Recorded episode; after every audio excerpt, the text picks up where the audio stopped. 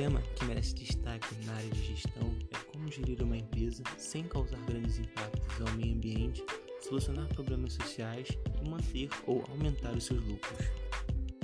Com a modernização e o avanço industrial em todo o globo, o mundo vem se tornando cada vez mais poluído.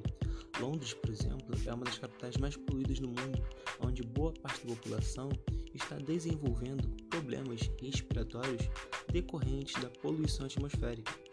Em 1952, por exemplo, Londres registrou um evento chamado o Grande Nevoeiro, que cobriu a capital com uma camada tóxica de poluição que transformou os dias em noites e foi associada a diversas mortes.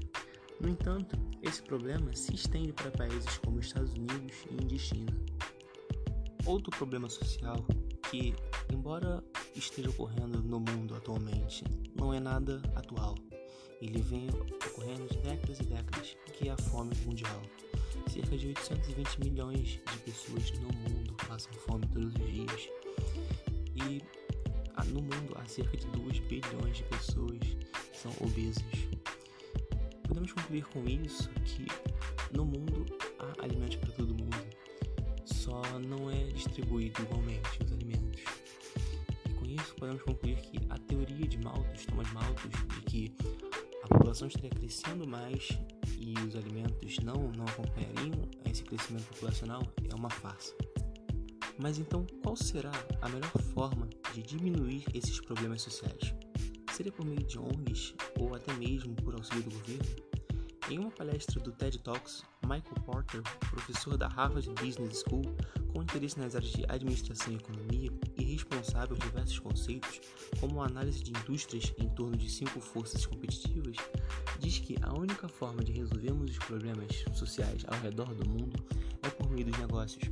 Para ele, todo problema pode gerar um negócio que, embora ONGs e entidades governamentais estejam engajadas em solucionar os problemas, elas não estão progredindo suficientemente rápido. A falta de dinheiro faz com que essas pequenas soluções não resolvam o problema em larga escala. É somente por meio dos negócios que podemos ajudar na geração de riqueza, desde que o negócio responda a uma necessidade e tenha lucro. De acordo com o professor Porter, a crítica de que as empresas ganham mais, por exemplo, poluindo, é uma falácia pois seria mais vantajoso ao empresário solucionar este problema. Temos como exemplo a Jane Irrigation System. É uma empresa que levou a irrigação por gotejamento para milhares e milhões de fazendeiros e, como resultado, a redução substancial de uso de água. Ademais, é válido ressaltarmos a empresa Fibria, que é uma empresa brasileira de silvicultura a silvicultura é a ciência dedicada ao estudo dos métodos naturais e artificiais de regenerar e melhorar os povoamentos florestais com vista a satisfazer as necessidades do mercado e, ao mesmo tempo, a aplicação desse estudo para a manutenção, o aproveitamento e uso racional das florestas. A Fibra descobriu como evitar a derrubada de florestas antigas e usando eucalipto conseguir produzir muito mais papel do que seria possível cortando árvores velhas.